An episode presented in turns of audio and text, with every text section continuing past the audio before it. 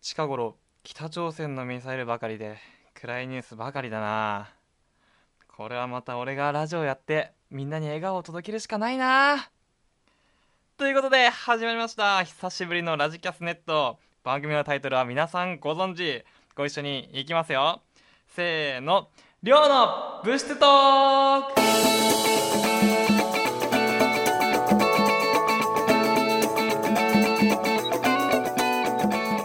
お久しぶりでございます。本当久しぶりですね。いやいや4ヶ月ぶり。4月の僕の誕生日27日を最後にですね。まあ長いこと、えー、行方不明になってましたけれども。あの局長とはですねあのちょこちょこ連絡取らせていただいてたんですけれども。うん。やっぱりね喋らないと死んでしまうというですねラジキャスネットの売れっ子かどうかは分かんないですけどパーソナリティ。りょうが帰ってきました。ありがとうございます。久しぶりという方そして初めましての方いると思います。軽く自己紹介していきましょう。私名前りょうと申します、えー、山水に、えー、京都の京都ときまして涼しいと書いてりょうと読みます、えー、北海道生まれ北海道育ちのどさんこでパーソナリティを夢見る男の子です。はい。このさこの他はですねあのこの先のラジオを聴いていただければわかると思います。ほとんどの人にですね1日一緒にいればですね性格大体わかるというふうにね言われてますから。ということで4ヶ月のねブランクがあるのであの最初はね車で言うとアイドリングっていう感じで徐々に徐々にですねあの面白くなっていくと思いますのでご清聴のほどよろしくお願いいたします。いやー4ヶ月ね何してたのって思う方いるかもしれないんですけどあのオーディション受けたりあのみんなの前でねあの喋る場所を探してたんですけどなかなかねやっぱりうまくいかなくてっていう感じですね。でもですねあのつい最近なんですけれどもあの北海道にあるボーリング場で、えー、ディノスボール白石店っていうところがあるんですけれどもそこで、えー、DJ のお話いただきましてまあ、えー、北海道で活躍中の汗だく感情ロックバンド月光グリーンのですねボーカル哲也さんとですね、えー、毎週土曜日に、えー、DJ のお仕事させていただいております。うん。これちょっとねあのここだけの話ですけどむあ。噛んだな。無給でやらせていただいておりますあのまたねそこでも頑張っていきたいと思ってますし、えー、今後はですね、えー、ラジキャスネットで配信しつつ、えー、コミュニティ FM 進出をですねこっそりと狙ってるという状況ですかね。あのもしですね聞いている方あのコネあるよっていう方いらっしゃったらですね僕どこへでも行きますのでぜひ呼んでください。よろしくお願いしますね。とまあそんな感じなんですけれども、まあ、その他ですね変化したこともありましてあの無意味な合コンをですね繰り返した結果 無意味かどうかは分かんないですけど、えー、まあ、僕も25歳のですね男の子ですからついにと言いますか、えー、2年ぶりにと言いますか、うん、彼女ができまして、うん、パーソナリティをですね目指すことを認めてくれた認めてくれるですね方とお付き合いさせていただいております。まあね慣れ初めとかはね聞きたいと思うと思うんですけども皆まで言うなと。皆まで言うな。後ほどですねあの恋愛相談所っていうところですね。詳しくやっていきたいと思いますので、えー、ぜひね彼女が欲しい男子、えー、ぜひねご参考してにご参考にしていただければと思います。それでは、えー、興奮気味のオープニングトークでしたけどどうすか？あの久しぶりのねあのラジオなんでねあの笑ってくれるかが怖くてですねもうこういう感じで聞いてきますから どうすか？って。うん、そしてですねあの初心に帰りましてやっぱりね中高生向けの、えー、共感をテーマに、えー、やっていきたいと思っております。中高生じゃない人もですねぜひ聞いてほしいんですけれども笑ってくれたら幸いですということで。それでは以上がオープニングトークでした。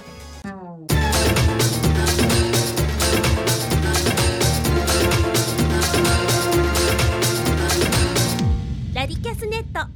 さあということでそれでは復活一発目のコーナーやっていきましょう。アホトーク！帰ってきました。おなじみのアホトーク。いやいやこの4ヶ月もですねあの、様々なアホエピソード、僕が あの、繰り広げてきたんですけれどもまあまあ、簡単なところからちょっとね、行きましょうか。あのついにですねプレイステーション4ですねプレイステーションあ違うプレイステーション4がですね、えー、僕のうちにもですねやってきました。うん。あの買いに行ったのがですねあの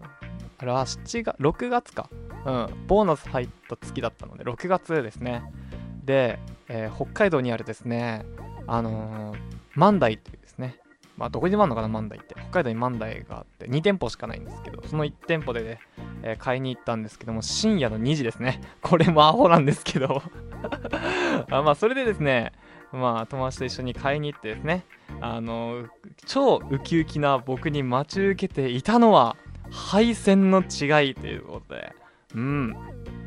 あの、僕がですね、それまで持ってたゲームっていうのは、あの、プレイステーション2が、えー、最新機器だったんですよ、ゲームで。で、あの、小学校時代からですね、愛用していたんですけれども、あの、プレイステーション2って、今の10代の方たち知らないと思うんですけど、あの赤白黄色のね配線まあ Wii とかがそうだと思うんですけど赤白黄色の配線で、まあ、画面のね接触が悪いとかなったらその辺いじってねあの直してたんですけどあのところがどっこいあのプレイステーション4はですねその色ついた配線がなくてもうこれ深夜ですよ。えー、とか言って配線足りないって言って 僕一人で大騒ぎだったんですけどで買いに行った友達に連絡して配線入ってないわっつって言ったらですねあるわけねえじゃんっつって HDM だしとか言われてですね お前いつの時代の人間？とか言われてですねめっちゃバカにされたんですけどでもねそのくらいですねゲームの時が止まってたってですね。はい。あの新しいものですね。しっかりとチェックした方がいいとですね。学んだ。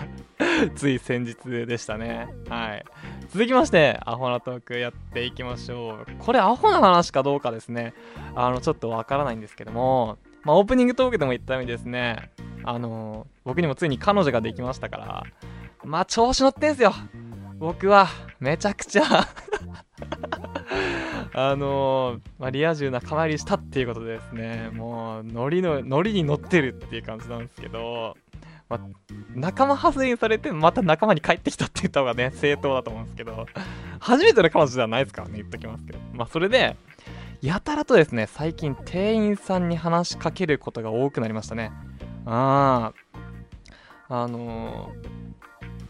それまではですね店員さんとかに対して僕いつも無言だったんですよ。首で「うん」とか「はいいいえ」みたいな、うん、言っても「はいいいえ」ぐらいだったんですけど、うん、でいつもですね友達とダーツ行くんですけど自由空間ですね、うん、漫画喫茶ですね。まあそこでですね店員さんにですねいや深夜遅いのに大変ですねとかですね。友達がねあの、トイレ行ってる間とかにですね、女性店員ですね、あ、ダーツ好きなんですか？とか言ってね、声かけたりですね、もうめっちゃくちゃなんですけど。もうこれ彼女聞いたら怒るかなって思うんですけどね。はい、その他にもですね、ありまして、あの札幌駅の、えー、JR タワーっていうですね、えー、ところがあるんですけども、まあ、展望台ですね。あの札幌中心部が、まあ、一望できるっていうところがあるんですけど、まあ、そこでですねあの受付のね女性の方にですね僕はまああの声かけてしまいまして 彼女いるのにですよ横に。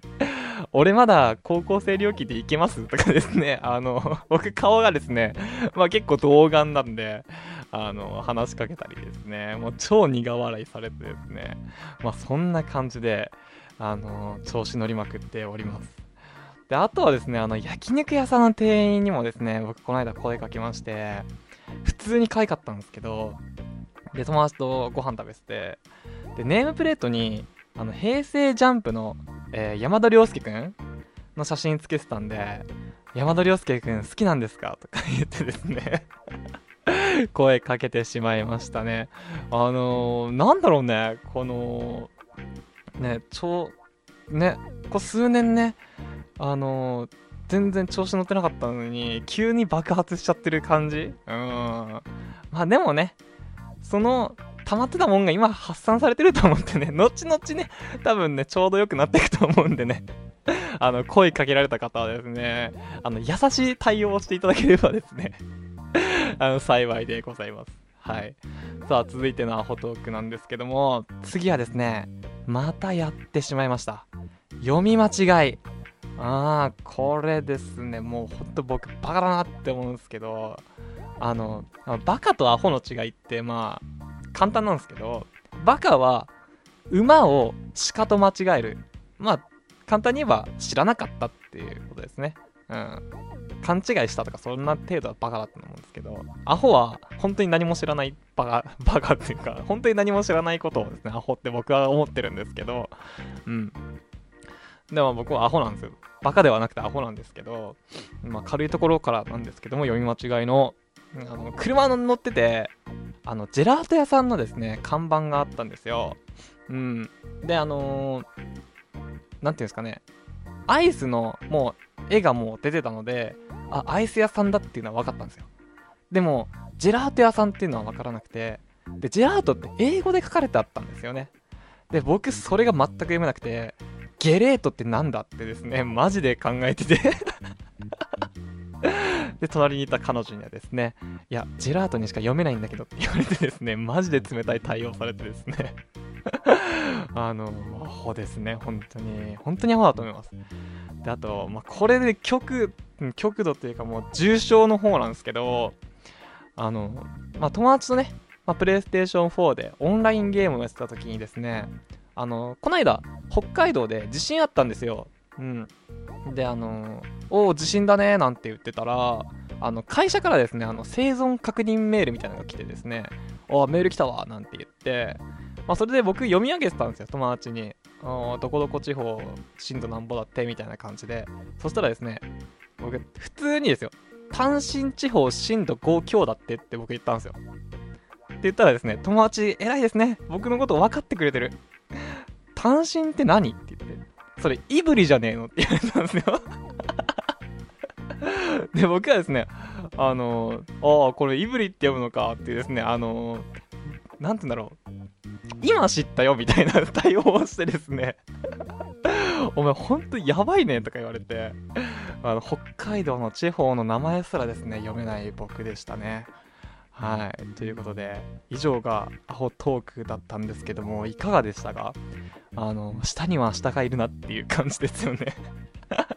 あの、これからもですね、武勇伝語れるようにですね、アホなことを続けていきたいと思います。でもね、別に笑いを取りに行ってるわけじゃなくて、普通にしてるだけなんですけどね。まあそんな感じでアホな話が生まれてしまうっていうはい、ということで、以上、アホトークでした。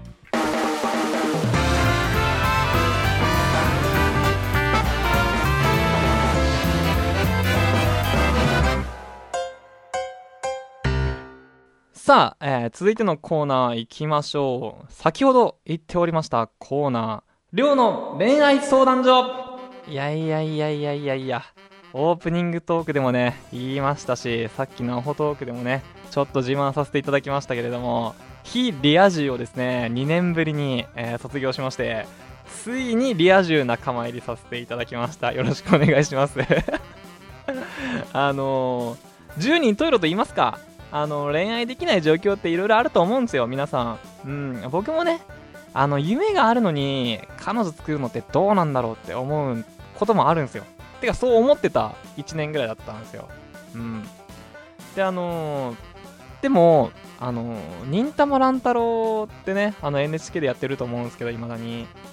そのアニメのめっちゃ昔のエンディングですよ。もう第3期とか僕がもうほんと子供の頃に見せたエンディングでパッと思い出したあの歌詞があってですねあの0点チャンピオンっていう歌だったんですけどあの100点確かこんなニュアンスだったと思うんですけど100点取るよりも女の子にモテる方が大事というですねこういう歌詞があるんですよ。うん。やっぱりそう考えたら彼女欲しいなって思ってですねこの歌をですね この歌で、まあ、彼女欲しいなって思ったんですけどまあそんな感じなんですよね。まあそんな言われてもね、あの、彼女できないしとかね、あると思うんですよ。なので、僕の体験談をですね、ぜひね、参考にしていただければなと思いまして、このコーナー用意しました。はい。まずですね、テーマがこちら。え、彼女が欲しけりゃクズになれ。はい。皆さん、クズになってますか？あの、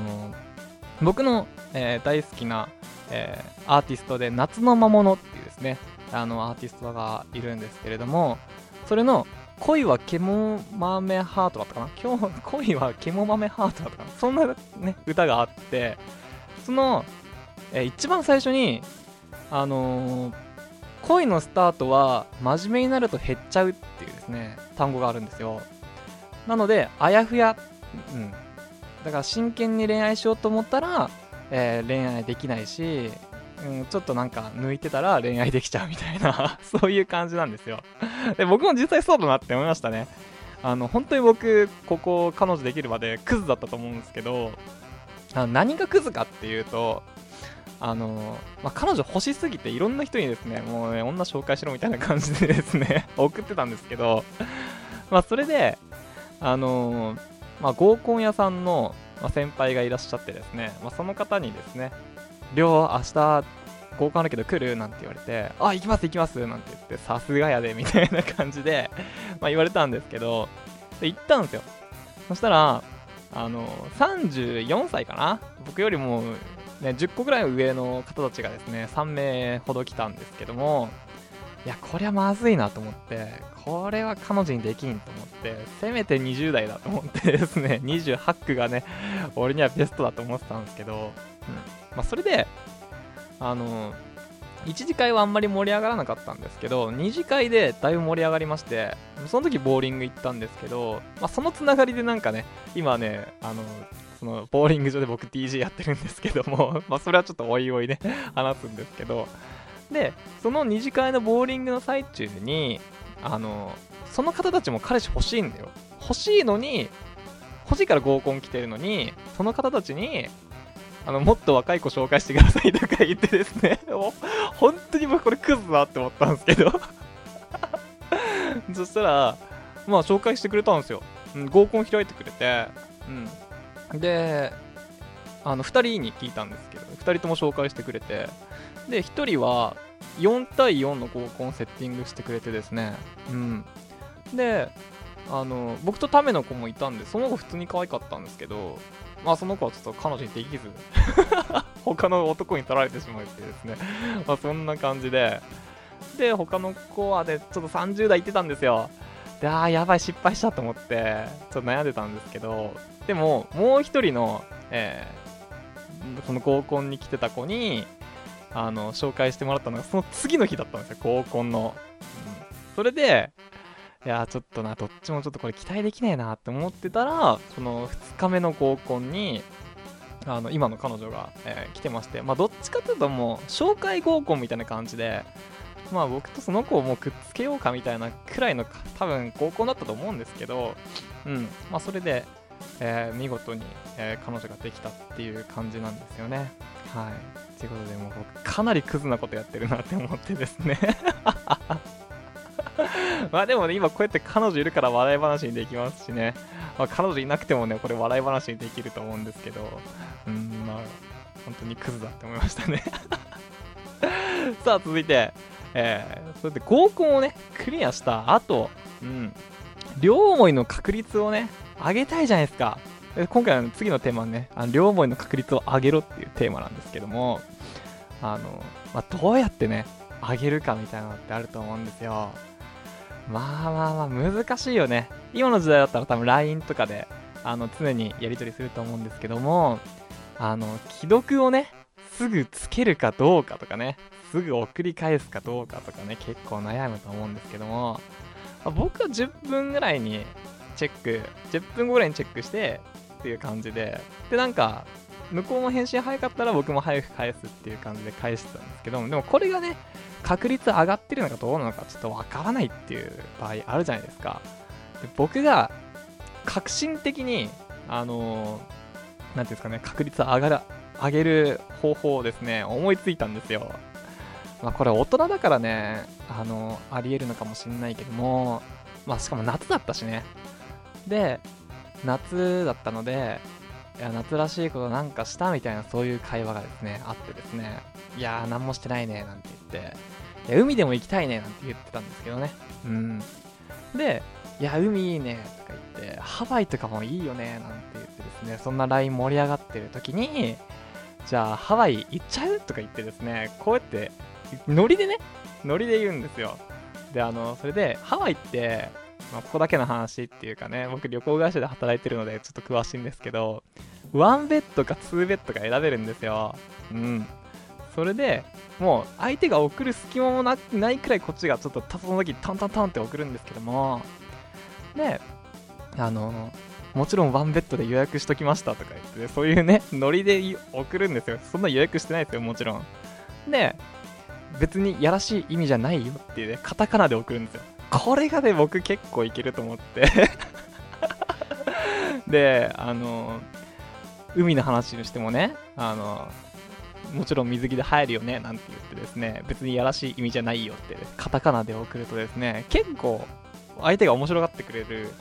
えー、フレーズの一つだと僕は思ってるんですけども、まあ、それで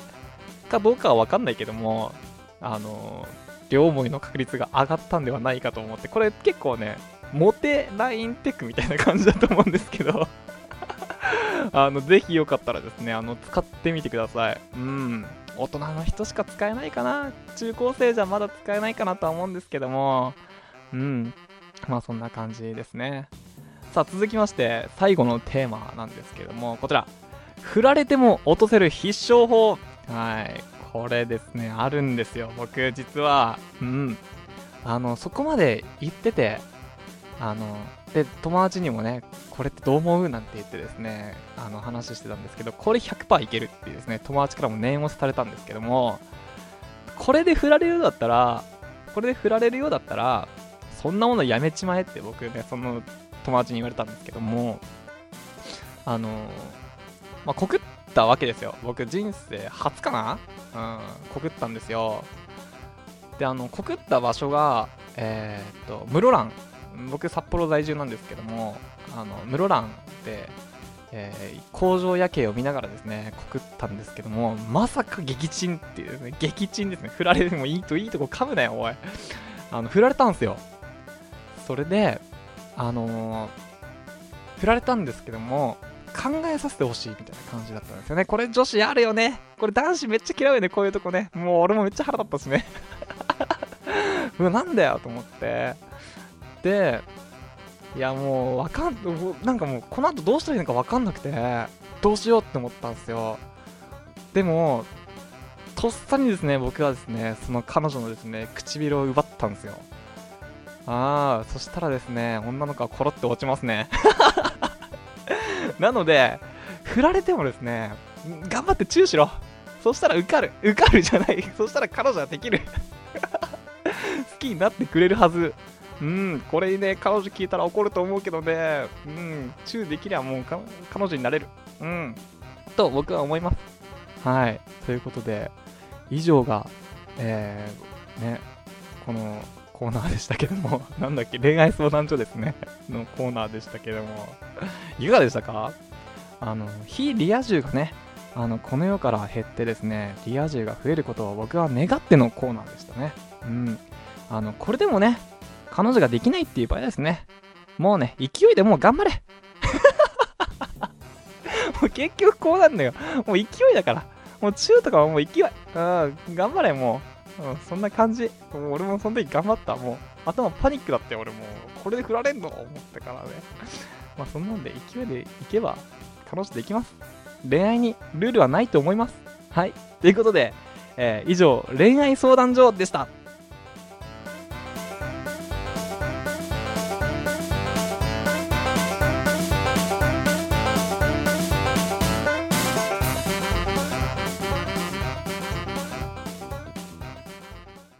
さあ、ということで、えー、続いてのコーナーなんですけども、えー、人生が変わる？量の三枚おろしはい、ということで、このコーナーはですね、あの、僕の大好きな、えー、武田鉄矢さんの朝の三枚おろしというラジオがあるんですけども、それのパクリ企画です。はい。本来はですね、武田鉄矢さんがですね、あの、金八先生のですね、えー、武田鉄矢さんですね。えー、が一冊の本を読んででその本を、えー、分かりやすく、えー、3枚に下ろしてくれるというか、うん、そんな感じの、えー、内容なんですよ。説明してくれると言いますか、うん、そういうコーナーなんですけれども僕は全くですね本を読まないのであのドラマ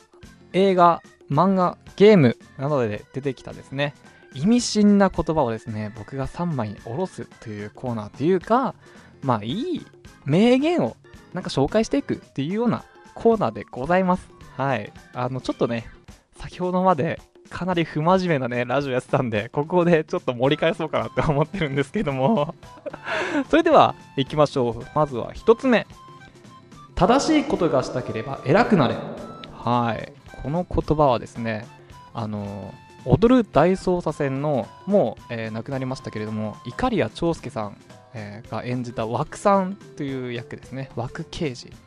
うん、が言った言葉ですね。うん。あのなんていうんですかね。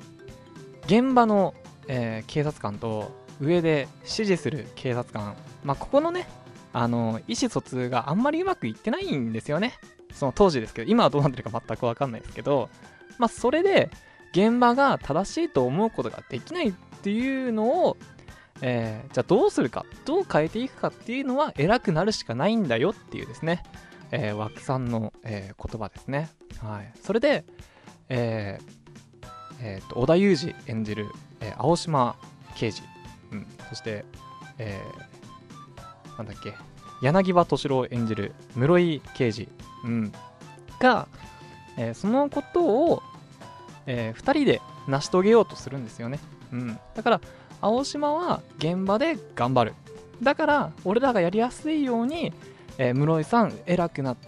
偉くなって、えー警察の組織を変えてくださいっていうのがですね、えー、踊る大捜査線でございます。はい。で僕もこれね思いましたね。あの仕事してるんですけれども僕が正しいと思ってたことが結構ねあの上司の方に覆されることあるんですよ。僕はこの方がやりやすかったのにとかあのあるんですけどもでも僕なんかね全然まだ3年目のペーペーなんで何にもないんですけども、うん、肩書きなんてね。で僕が何言ったところでね跳ね返されちゃうんですけどもやっぱり肩書きって大事だなって思うし自分が正しいことやりたいと思うのであればですね偉くなるしかないなというふうに感じた、えー言葉でございました。はい。さあ続いて2つ目、えー今日何もしないやつは明日も変わらない。はいこれがですね今、えーメジャーリーグで活躍中のダルビッシュ有選手の言葉ですね。あのーあのですねダルビッシュ有投手うんはですね結構あのー自分に対してストイックなんですよね。うん、それであのープロ野球選手ってスポーツ選手かであんまりその栄養学とかねあんま分かってないじゃないですかその入団したての頃は。でもそれを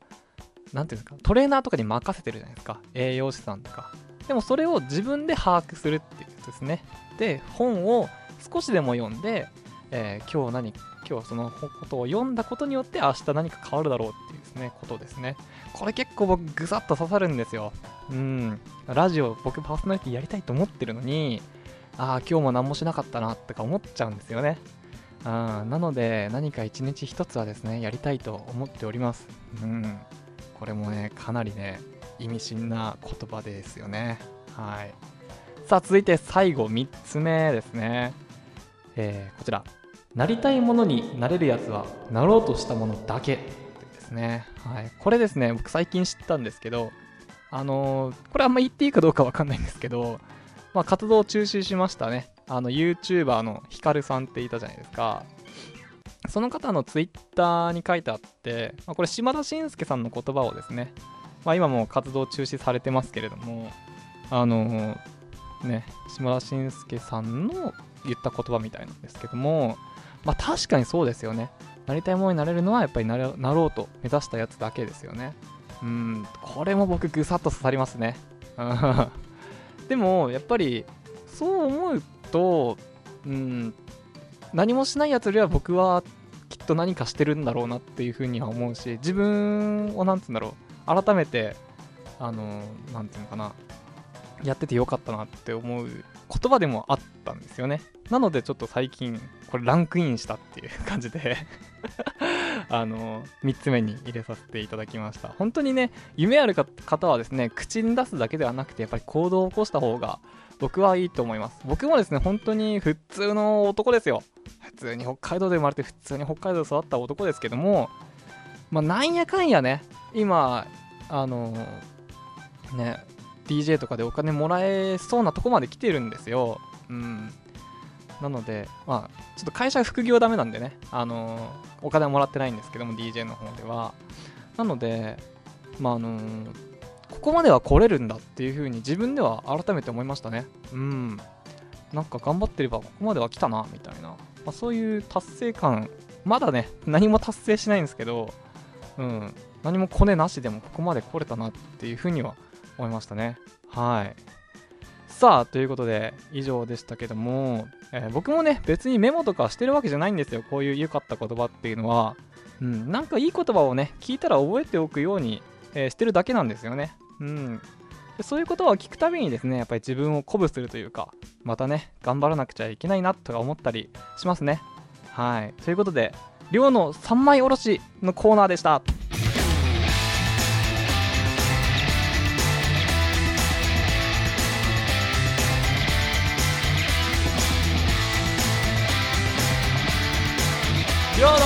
ブーストー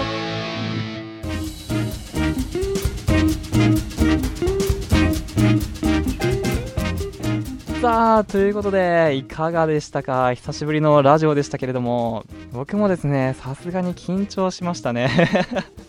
あの喋りたいことはあるんですけどなかなか言葉にできなくて実はですね今回の台本全く進まなくてうん。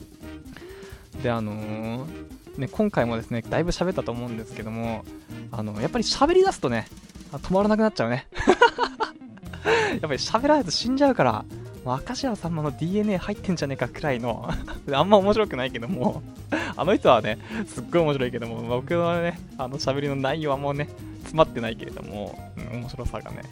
まあでもねあれくらい喋れる、うん、人になりたいね。はい。ということで、えー今後のブーストトークなんですけれども1週間、えーもしくは2週間に1回のペースで、えーとりあえず12回、えーやっていきたいと思いますので今後もですねぜひ聞いていってください、えそれでは終わりましょう。僕へのご意見やご感想ご質問はラジキャスネットのホームページ、えもしくは概要欄にある Twitter からお願いします。そして会いたい方会いたい方方はですねちょっと変わりまして北海道にありますディノスボール白石店。土曜日の夜10時からですね深夜2時の間、えー来てみてください。あのー上の方で DJ やってますので、えー月光グリーンの哲也さんとですね一緒にやってますので楽しくやっておりますのでぜひ来てみてください。それでは今回も聞いていただきありがとうございました。お相手は北海道一坪の浅い男りょうでした。それでは明日っけね。バイバイ。